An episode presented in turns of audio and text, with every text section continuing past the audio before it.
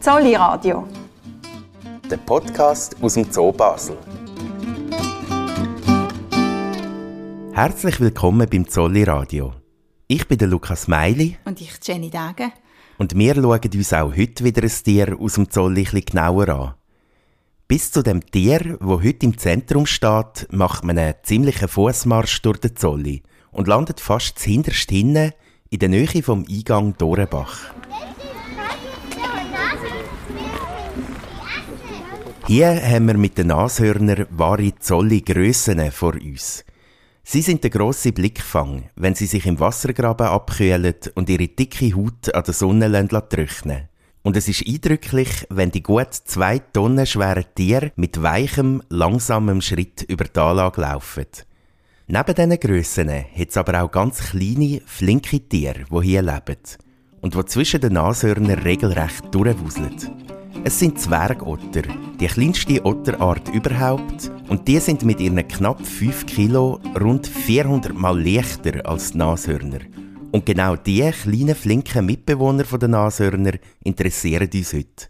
Und das unter anderem auch aus dem Grund, weil sie so unendlich verspielt sind. Wenn sie dann nicht am Stürmen sind oder am Betteln wegen Futter, dann können sie auch so eine Holzschnitzel auf der Anlage und dann gehen sie auf den Rücken und spielen mit dem. Und dann dienen sie es in den Finger umschleifen oder gehen ins Wasser oder, oder auch eben beim Laufen sind sie immer am Knübeln. Die sind immer am Knübeln. Die knübeln einfach den ganzen Tag. Also Knübeln, äh, Knübeln im Sinn von Futter suchen. Es könnte dort wieder ein Regenwürmchen sein oder dort ein Käferchen, das man kann, kann nehmen kann. Das sagt der Pfleger der Zwergotter, der Roland Schweizer. Ihn begleiten wir in dieser Sendung dabei, wenn er Spielmöglichkeiten für die Tiere herstellt. Sprich, Möglichkeiten, wo sie spielerisch ihr Futter können ergattern und so den ganzen Tag etwas zu tun haben. Warum Beschäftigung für Zootiere so wichtig ist Darüber unterhalten wir uns mit dem Zootierarzt Christian Wenker im zweiten Teil dieser Sendung. Es dient nämlich dazu, ihre körperliche und mentale Gesundheit zu fördern. Ganz wichtig, nicht nur körperlich aktiv zu sein, sondern auch quasi müssen zu überlegen, jetzt vermenschlich gesagt, wie komme ich an das Futter, was mache ich für eine Strategie und so wollen wir unsere Tiere fordern und beschäftigen. Und dann richten wir unser Augenmerk auch noch auf Tierpatenschaften im Zolli. Als Zolli-Fan kann man nämlich Gotte oder Götti werden von einem Tier. Zum Beispiel von einem Zwergotter oder auch von jedem anderen. Also wir bieten wirklich ähm, für, für jede Tierart bieten wir Patenschaften an. Das fängt, wie gesagt, bei einem Rüsselspringer an und hört bei einem Elefant auf. Das sagt Nicole Wagner, wo im Zolli Tierpatenschaften vergibt. Sie steht uns am Ende dieser Sendung Rede und Antwort, wie man Gotte oder Götti von seinem Lieblingstier kann werden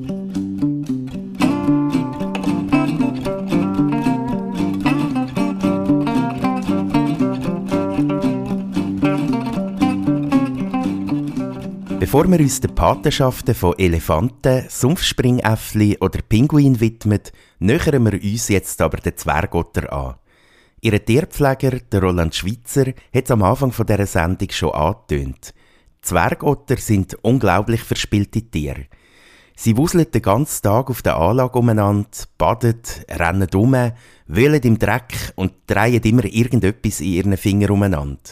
Ihr Spieltrieb ist sehr ausprägt und sie sind entsprechend zufrieden, wenn es hier im Zolli auch immer etwas zum Spielen gibt – der Roland Schweitzer baut für sie darum spezielle Futterstationen, sogenannte Futtermobile, wo sie das Futter spielerisch rausknübeln Was für andere Tiere eher mühsam wäre, kommt der Zwergotter in ihrem Naturell voll entgegen.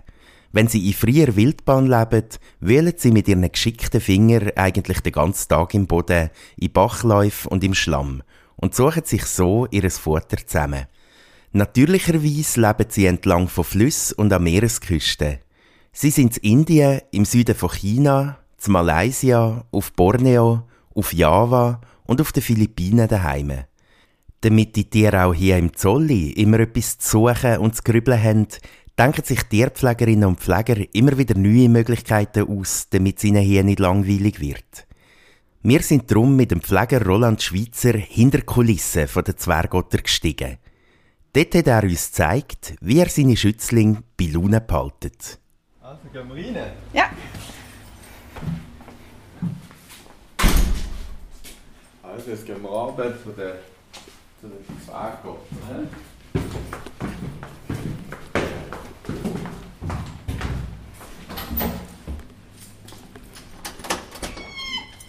Ja, da sind wir ja schon. Sind Sie neugierig? Ja, sie sind mega neugierig und vor allem haben sie jetzt auch Hunger. Die haben sowieso immer Hunger, die drei. Übrigens haben wir zwei Männchen und ein Weibchen. Und äh, ja, die warten jetzt aufs Futter, weil sie genau wissen, am Morgen kriegen sie das Futter. Und, äh, oder ich sie kriegen ein Teilfutter am Morgen und den Rest vom Futter, von der Futtermenge, die sie kriegen am Tag, tue ich dann aufhängen. Und, äh, aber das können wir dann nachher noch in verschiedenen äh, Zeiten dann geben wir, geben wir es dann. Wir sind jetzt in dem Bereich angekommen, wo die Zwergotter hinter den Kulissen ihre Stelle haben. Dort kann sich Roland Schweizer in einzelne Abteile abtrennen, damit jeder Zwergotter in Ruhe seine Morgenration kann fressen kann. Vor diesen Stall hat es einen Gang, der direkt auf die Aussenanlage führt und wo die Zwergotter rein und raus spazieren können. In diesem Gang hat sich der Roland Schweizer eine Futterküche eingerichtet, wo er jeweils am Morgen das Fressen für den ganzen Tag vorbereitet. Also habe ich das Futter, ich habe hier ein Bäckchen, heute, kriege ich, heute habe ich äh, Herzmuscheln gekriegt, äh, Krebs und äh, Fischle, kleine Fischle. Sie kriegen jeden Tag ein bisschen etwas anderes. Äh, es gibt dann auch mal Tage, wo, wo sie äh, Maismuscheln kriegen. Sie können aber auch Eier kriegen und äh, Müsli kriegen sie auch. Also es wird jeden Tag ein bisschen abgewechselt, dass sie ja nicht immer das Gleiche haben. Weil in der Natur haben sie ja nicht immer das gleiche Futter. Also, indem wir das mal vorbereiten. Ich habe hier Bäckeli. Ich habe vier Mobiles, die ich habe. Und äh, die tun wir jetzt alle schnell bestücken zusammen. Ich lege die Bäckchen mal da an, dass ich da eine schöne Auslegeordnung machen kann.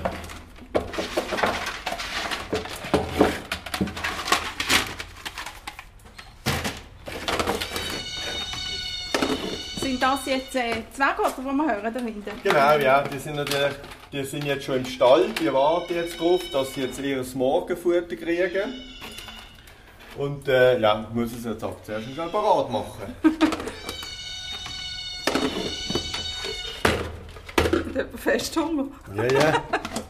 Also wie gesagt, wir haben immer Hunger. Und warum machen Sie das jetzt in so Bäckeli rein? Ja, die Bäckeli, also die tue ich dann nachher aufhängen in eine Art Mobile. Und zwar ähm, ist dann, werden die Mobile mit vier Bäckeli bestückt und werden in die Höhe aufgezogen. Die Bäckeli die haben Löcher drin, das sehen wir hier. Äh, und aus diesen Löchern raus können sie dann äh, das Zeug rausholen. Ah, da kommt wieder einer. Ja. Weil wir jetzt eben schon zu lange haben mit dem Futter parat machen, jetzt können wir sie natürlich schon wieder schauen, hey, wo bleibst du? Aber das ist... Das Kennen ist Sie sie so. auseinander? Ja, Ja. ja. Gell, wir sind zu langsam. Mhm. Ja. Schon ein bisschen, he? wir schwätzen zu viel. also machen wir jetzt mal weiter. Ja, ja, genau. Hey, jo, jetzt muss ich noch schnell die Deckel holen.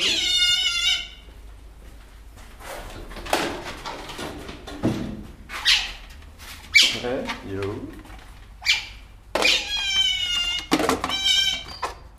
Und die Kessel, die wir jetzt noch machen, da mache ich extra noch einen Deckel drauf damit, äh, damit von oben aber keine Vögel oder sonst irgendetwas das Zeug rausnehmen kann. Weil, weil Kreien haben natürlich auch sehr gerne das Futter, das die Fischotter nehmen. Und was ist der Grund, dass es. Also, die müssen ja dann durch die Löcher quasi reinlängen. Was Genau. ist da die Idee? Einfach aus Beschäftigung auch. Damit äh, die vier Kessel, die hängen dann eigentlich so, so wie, wie ein Mobile, so lose an, äh, in der Luft. Und wenn natürlich dann ein, ein Fischott, ein Zwergotter kommt und ein Bäckeli nimmt und so abzieht, dann gehen die anderen Bäckeli natürlich in die Höhe. Und so ist das immer dann so, eine, so ein Spiel, bis sie dann an alle Bäckeli ankommen. Man darf es ihnen nicht zu einfach machen. Und fressen sie dann so nicht gleich schnell, wenn sie es ein bisschen rausgrübeln? oder? Genau, ja, Ja. genau. Ich könnte natürlich auch das ganze Futter nehmen und den Boden fallen, dann macht und, und das Zeug ist ja weg. Und aus diesen Becken raus haben sie ein bisschen länger. Aber wir bekommen Besuch gesehen. Ja, genau. Da kommen noch zwei sind zwei Visayas Pustelschweine. Die können natürlich auch mal schauen, die hoffen auch immer, dass es so etwas gibt. Und äh, ja, die leben mit den Zwergottern zusammen und den Nashörnern. Und das geht gut. Das geht super, ja. Das geht wirklich super.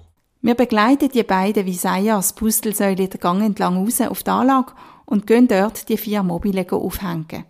Zwei kommen auf die Pflanzinseln auf der Anlage und zwei ins Otterbächli, wo sie für die Zuschauer von außen gut zu sehen sind. Wir gehen mit dem Roland Schweizer ganz an den Rand von der Nashornanlage, wo ja eben auch Zwergotter leben, und ziehen die Mobile an einer Schnur auf. Da habe ich extra die Schnier äh, so weit äh, weggezogen, dass, man, dass wenn ich sie auslöse, dass sie mich selber nicht sehen. Also sie sehen nicht, sie sehen nicht mich und die Mobiles gleichzeitig. Wegen dem denke ich mir, äh, so kann man sie wenigstens auslösen, ohne, also dass ich es nicht einfach checken, ah, es ist ausgelöst worden. Oder es ist am Auslösen, so muss ich es eigentlich sagen. Sonst würden sie ihnen den ganzen Tag nachlaufen, mehr oder weniger. Genau, ja. Und das ist jetzt natürlich auch wieder eine Beschäftigung. Beschäftigung ist, das eine ist natürlich das Beschäftigen, dass sie dass, äh, das Futter können rausnehmen aus diesen Kübeln, wie sich das bewegt, ist es schwieriger. Und die andere Beschäftigung ist, dass sie immer wieder müssen schauen welches Mobile ist ausgelöst.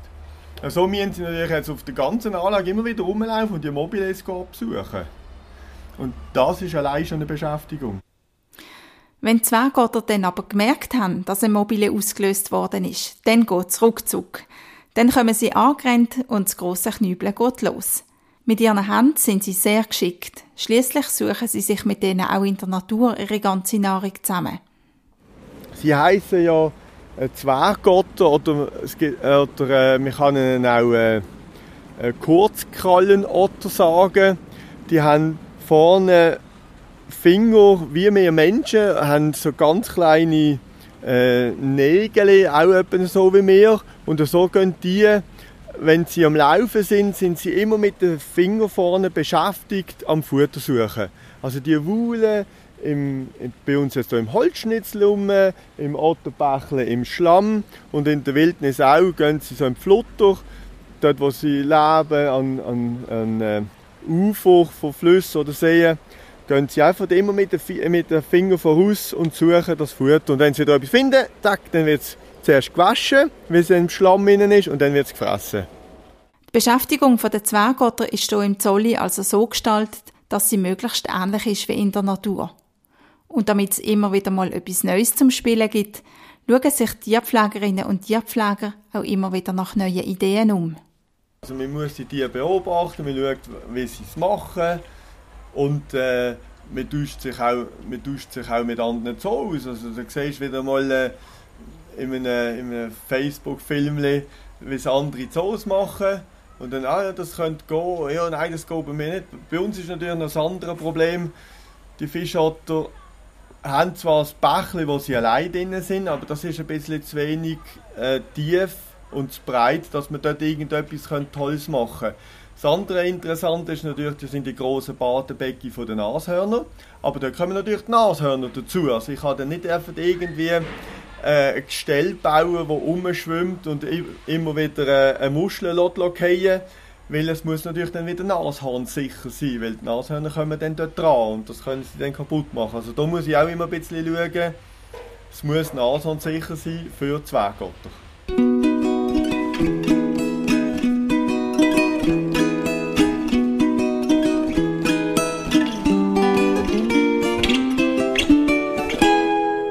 Wie Sie gehört haben, sind also nicht nur Tiere durch die Spielereien beschäftigt, sondern auch Pflegerinnen und Pfleger, wenn sie sich die Sachen ausdenken und dann bauen. Das brauche ich manchmal ziemlich Zeit, ist aber enorm wichtig, damit es den Tieren gut geht.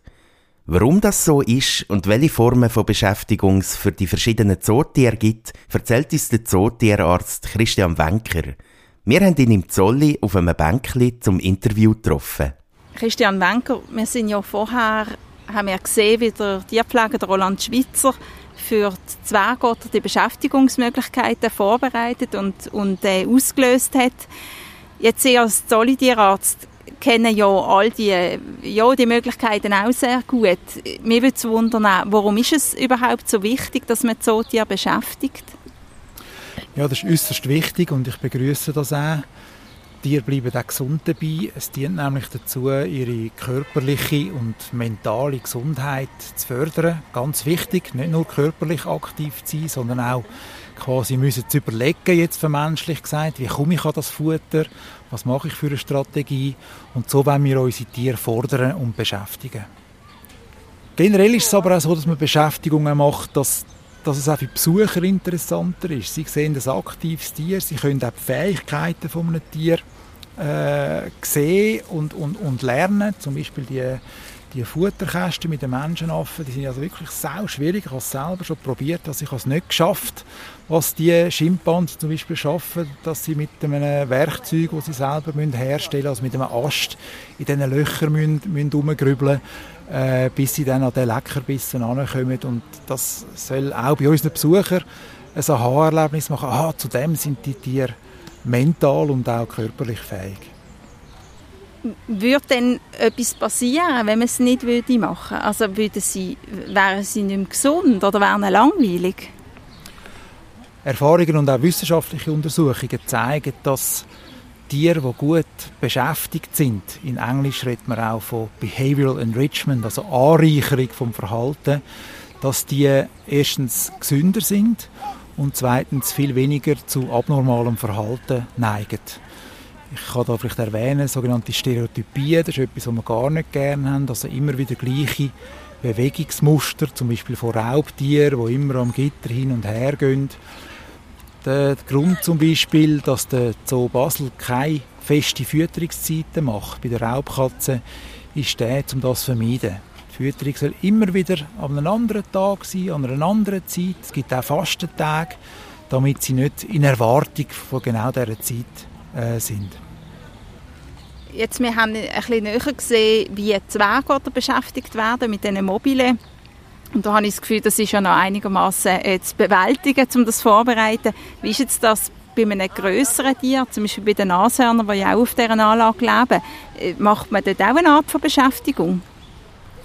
Auf jeden Fall. Wir probieren bei allen Tierarten halt ihrer Art entsprechend. Also bei den Menschenaffen können Sie sich vorstellen, ist das am kompliziertesten. Also die sind natürlich sehr intelligent, können Zusammenhänge erkennen, äh, dann kann es auch langweilig werden mit einer Beschäftigung, das muss man also auch immer wieder neu machen. Während jetzt bei einem Nashorn ist das äh, vielleicht alles ein bisschen diskreter. Also wichtig ist, dass das Nashorn mal in seiner sozialen Gruppe kann leben dass es Fortpflanzung hat, dass es Komfortplatz hat, dass es sich kann, dass es kann baden kann. Das ist vielleicht ein bisschen weniger, wie soll ich sagen, instrumentalisiert das Ganze, aber hat dann mehr auch mit der Kägeeinrichtung und auch mit der Arbeit der Tierpflegenden zu tun. Also nicht jetzt bei einem Nashorn nicht in dem Sinn äh, äh etwas zum Spielen, oder? Das gibt es schon auch. Also, äh, es gibt so, die setzen zum Beispiel so riesige äh, Bälle ein, die Löcher haben, wo Futter drin versteckt ist, wo dann Tiere rumschieben. Gibt es auch für Elefanten. Ähm, das ist nicht ganz einfach, so grosse Tiere zu beschäftigen, muss man auch ehrlich sein. Ähm, und vieles läuft halt dort auch über das Futter. Äh, Futterbeschaffung, also dass das Futter nicht die ganze Zeit einfach zur Verfügung steht, quasi in einer Schale gereicht wird, sondern dass die, die, das Verhalten, das im Zusammenhang mit der Futterbeschaffung steht, dass man das fördern Und das kann manchmal sehr abstrakt aussehen. Also bei den Giraffen haben wir zum Beispiel so so Kunststoffkugeln mit Löchern drin. Es sieht eigentlich aus wie so ein Lampenschirm. Und dort tun wir zum Beispiel Pellets oder auch Blätter, Laub verstecken. Und das soll sie anregen, dass sie mit der Zunge äh, die Blätter rausfischen, erreichen, wie sie das sonst in der Wildbahn eigentlich gewöhnt sind, wenn sie zum Beispiel bei äh, Akazienbäumen die Blätter müssen zwischen diesen Stacheln äh, rausholen müssen.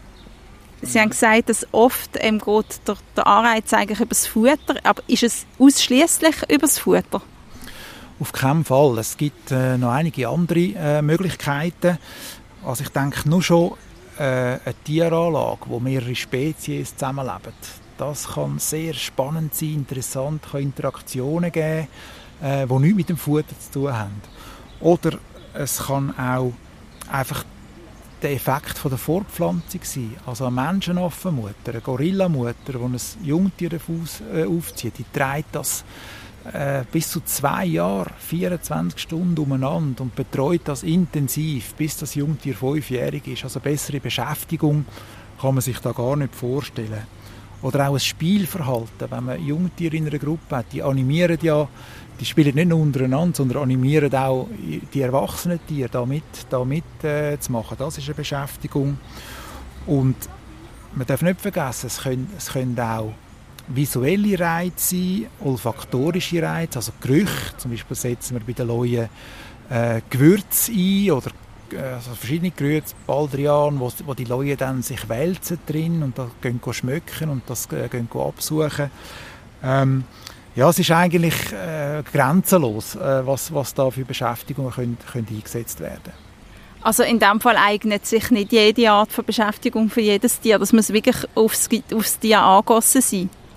Genau, man muss probieren, irgendein Verhalten zu fördern. Ähm, ich jetzt, will jetzt einfach mal erwähnen, bei den Reptilien, oder? dort ist äh, ganz ein wichtiges Verhalten, zum Beispiel bei den Bartagamen ist es äh, Sünneln. Oder bei uns halt, wenn es äh, in einem Terrarium ist, dass sie eine künstliche Sonne aufsuchen, und zwar in einer senkrechten Position. Da muss man zum Beispiel Einrichtungen machen, wie so Äste, dass die auch wirklich so liegen, dass die Tiere auch wirklich die Chance haben, das Verhalten auszuüben. Und das kann man dann natürlich einfacher machen und schwieriger mit dicken, mit dünnen Ästen, mit schwankenden Ästen. Und das ist, äh, das ist glaube ich, die Beschäftigung im Zoo. Kann auch etwas, was der Tierpfleger macht, irgendeinen gewissen Unterhaltungswert haben für Tiere? Absolut. Und äh, ich denke, da haben wir auch Möglichkeiten, im Kontakt vom Tierpfleger zum Tier äh, Beschäftigung zu machen. Äh, und zwar machen wir das so, mit einem sogenannten Training. Also bei den Seeleuen ist ein typisches Training, ein Gebrauchstraining, wo die Tiere gewisse Sachen vorführen. Es dürfen durchaus einmal Kunststückchen sein, ähm, die auch mit der Futterbeschaffung zusammenhängen. Oder bei den Elefanten zum Beispiel machen wir es jeden Tag am Nachmittag ein äh, medizinisches Training, wo die Elefanten also äh, sehr gerne auch kommen, freiwillig zu dem Training und positiv verstärkt dann zum Beispiel gewisse Sachen machen, die Füße rausgeben, die Ohren rausgeben, wo wir allenfalls Blut nehmen dass wir sie können untersuchen können, dass wir können Spritzen machen Das sind alles auch Möglichkeiten von einer, von einer guten Beschäftigung.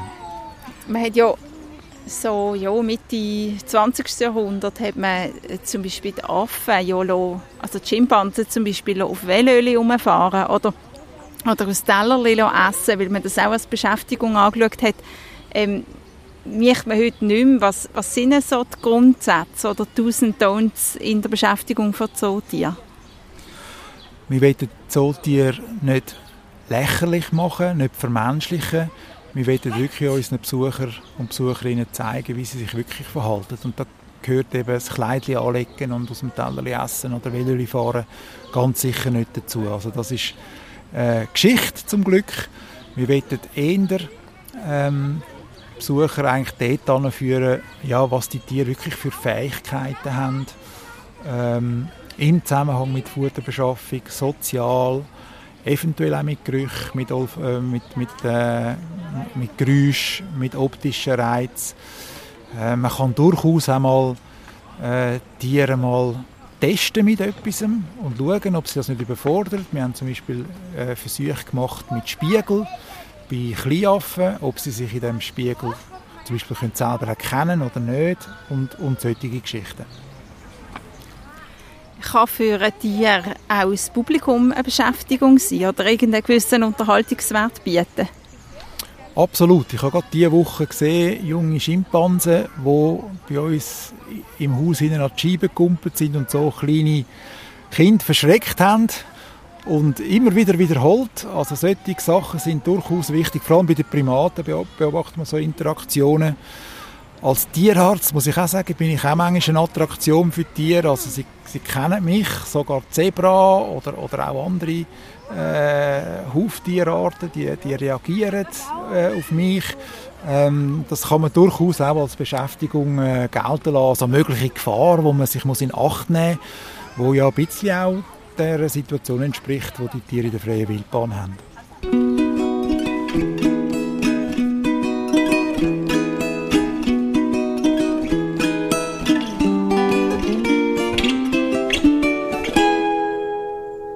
Wir sind einmal zurück bei den Zwergotter und ihrem Pfleger, Roland Schweitzer. Das Mal stehen wir nicht auf der Anlage selber, sondern bei den Besucherinnen und Besuchern am Rand. Dort, wo voraus das Badebecken der Nashörner ist. Von hier aus wirft der Roland Schweitzer eine weitere Beschäftigung für Zwergotter ins Wasser.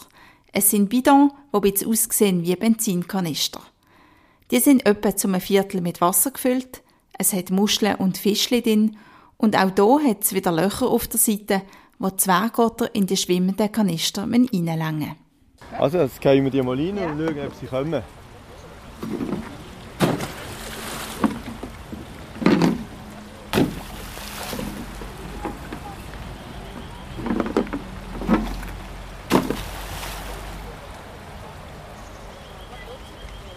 Da haben wir natürlich den Vorführeffekt.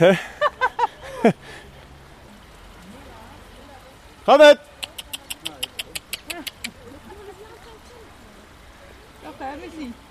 Streckengalopp.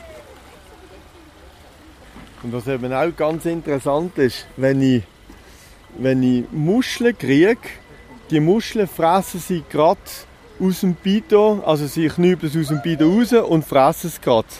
Bei den Fisch ist es meistens so, weil der Fisch ist ein bisschen länger, dass sie die Fische rausknübeln und dann an Land schwimmen und dann an Land fressen. Stimmt, da schwimmt gerade einer. Genau. Weil an dem haben sie länger am Fisch. Und da brauchen sie dann beide Hände zum, äh, zum Fressen. Und bei den Muscheln, weil die Muscheln kleiner sind, also ist ja nur das Muschelfleisch, die sie, das können sie dann wirklich gerade äh, aus dem Bidon rausnehmen und ins Maul stecken. Und dann in der, in der Natur haben sie, also sie haben aber so geschickte Finger, dass sie auch Muscheln gut knacken können. Nein, sie die Muscheln nicht knacken, sondern sie die Muscheln sammeln, legen sie an die Sonne raus und dann macht sich die Muschel selber auf. Und dann können sie ans Fleisch gehen. Sie jetzt hier, die Zwerge oder die Muscheln nicht hinmachen. Da gibt es die, die grossen Verwandten von ihnen, die Seeotter, die im Meer leben, die sich hauptsächlich nur von Muscheln ernähren, die können wirklich die Muscheln kaputt machen. Die, die holen die Muscheln raus, also gehen am Boden, holen sie raus und nehmen noch einen Stein mit und dann machen sie so den Rückenschwumm und die auf ihrer Brust mit dem Stein die Muscheln verklopfen und so können sie sie dann fressen, also das Fleisch. Und wenn man sie jetzt hier so sieht, schwimmen, Mhm. ähm, das sieht man so, wie das Wasser abhält. Ich glaube, das Fell, das ist ja glaube sehr, sehr besonders. Genau, ja. So Otter allgemein haben plus minus 1000 Hörle auf einen Quadratzentimeter. Also das ist so viel Hörle und die Hörle, die haben alle so Widerhöckli, die sich ineinander so die, äh, verhocken, also verkeilen drinnen. Das heißt, das Fell ist so dicht, dass wenn sie ins Wasser gehen, das Wasser gar nicht auf ihre Haut kommt. Das Fell tut äh, das Wasser abschirmen. Also die Haut, die Haut selber ist immer trocken. Wegen dem äh, haben sie auch nicht kalt, wenn sie so äh, ins kalte Wasser gehen. Sie haben zwar nicht gern kaltes Wasser, aber sie, sie verfrieren nicht im kalten Wasser, weil, weil eben die Kälte vom Wasser nicht an ihren Körper ankommt. Und jetzt sind sie ja ziemlich gefördert. Wo, warum eigentlich? Das Problem ist, äh, man nimmt ihnen den Lebensraum weg. Und vor allem nimmt man den Lebensraum von, von der Nahrung der Tiere weg. Oder? Wenn so umgebaut wird, äh, wenn, wenn Siedlungen gebaut werden, aber auch Pestizide für, für die Landwirtschaft ist natürlich auch ein Riesenproblem. Das, das macht die Muscheln, die Schnecken äh, kaputt oder vertreibt sie und so, so wird auch die Nahrung von den Zwergotter äh, weggehen und, und so verschwinden sie natürlich auch. Was auch wieder das Positive ist, die Reisbauern, die haben sie dann wieder gern, die Zwergotter, weil äh, die leben dann äh, auch in den Reisfeldern und suchen dort Krebs und fressen die Krebs, wo dort, wo bei den Reisbauern Schädlinge sind, weil sie dort am Pflanzen gehen. Und, und die haben sie dann wieder gern. Wenn man den Zwergotter auf der Nashornanlage so zuschaut, wie sie mit den Mobiles spielen oder sich nach dem Baden genüsslich auf einem Holzbalken sünneln, dann ist das schon sehr herzig. Da hat sich sicher schon das eine oder andere Kind gewünscht, dass es auch so einen könnte haben. Das geht aber leider nicht. Zwergotter sind Wildtiere und lassen sich nicht als Haustier halten. Aber ein Zwergotter quasi adoptieren, das kann man im Zolli. Der Zolli bietet nämlich schon seit vielen Jahren Tierpatenschaften an. Für einen bestimmten Betrag wird man ein Jahr lang Gotte oder Götti von einem Tier. Das kann ein Geissli sein, ein Pinguin, ein Leu oder eben ein Zwergotter. Nicole Wagner, wo im Zolli Tierpatenschaften vergibt, erklärt den Gedanken hinter diesen Tierpatenschaften. Die Idee ist eigentlich, dass Leute, die, einen Bezug haben zu einer Tierart oder ähm, ein Lieblingstier haben, dass die etwas Gutes dem können tun Etwas Gutes tun, das heißt konkret, dass der gespendete Betrag für die Pflege, das Futter und die naturnähe Haltung der gewählten Tierart eingesetzt wird. Wer auf der Homepage vom Zolli bei den Patenschaften schaut, sieht, dass vom Anemonenfisch über das Minipig bis zum Seelei wirklich alle Tiere auf eine Götti oder ein Gotti warten. Mehr ist dann allerdings nicht Gotti von einem bestimmten Pinguin oder Anemonenfisch, sondern einfach von einem aus dieser Gruppe. Äh, wir haben gewisse Ausnahmen, aber ähm, das ist eigentlich nicht die Regel. Es ist wirklich so, dass, äh, dass man, wenn man eine Patenschaft macht, ist es für eins von diesen von, von dieser Gruppe, sage ich jetzt einmal, aber es ist jetzt nicht der, der Helmut und dann kann man sagen, der Helmut, das ist jetzt meine. Es ist wirklich einfach eigentlich eine Spende für die Tierart. Je nach Größe der gewählten Tierart sind natürlich auch die Preise für so eine Patenschaft unterschiedlich. Also eben, äh, Tierpatenschaftsbeträge die fangen an bei, bei 100 Franken, das ist einfach das Minimum. Und äh, zum Beispiel ein Elefant, der kostet 12'000 Franken. Also da haben wir dann wirklich die ganze Bandbreite. Wer Patin oder Pate ist, bekommt eine Urkunde. Dazu bekommt man einen Kurzbeschreib von dem Tier, ein Foto und jedes Jahr eine Einladung an Patentag. Und an diesem Tag gelten besondere Konditionen. Das ist ähm, so, dass wir, dass wir den Patinnen und Paten gratis Eintritt gewähren. Und dann die wir Führungen organisieren zu verschiedenen Themen in verschiedenen Tierhäusern, wo sich die Leute anmelden können. Und zu oben gibt es dann meistens noch, noch einen kleinen Imbiss oder ein gemeinsames Essen. So, genau. Einfach, dass man, dass man Patinnen und Paten ein bisschen unter sich hat, dass man sich auch ein bisschen unterhalten kann. Und es soll einfach ein spezielles Erlebnis dann sein. Besonders beliebt sind übrigens die Erdmännchen, die Rüsselspringer, Seepferdli, Seegurken und Totenkopfäffli. Und wer weiß, vielleicht schon bald auch Zwergotter.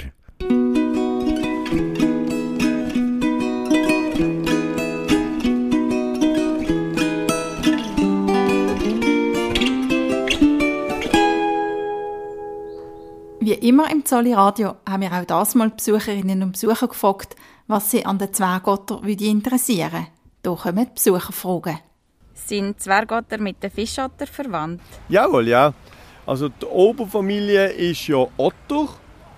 Und da gibt es dann verschiedene Arten. Eins ist der Fischotter. Der Fischotter ist der, der bei uns lebt. Das ist der europäische oder der amerikanische. Die sind fast gleich, die zwei.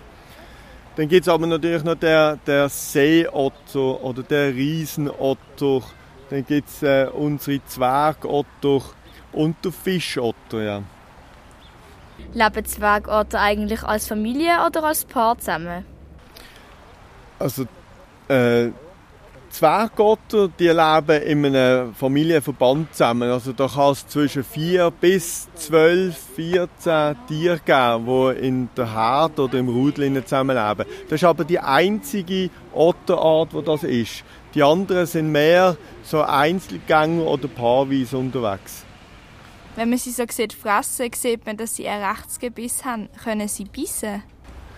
Ja, die können bissen. Die, sind, die haben ein Raubtiergebiss, gehören ja auch zu den Raubtieren. Und äh, ja, die können bissen. Ist das schon vorgekommen? Ja. Sie haben mich auch schon mal verwünscht am Bein. Äh, ja, es ist, es ist nicht so gut, wenn sie einen bissen, weil sie haben natürlich dreckige Zähne, wie, wie eine Katze auch, wenn eine Katze jemanden bisst. Äh, muss man es einfach sehr gut beobachten, dass es keine Infektion gibt.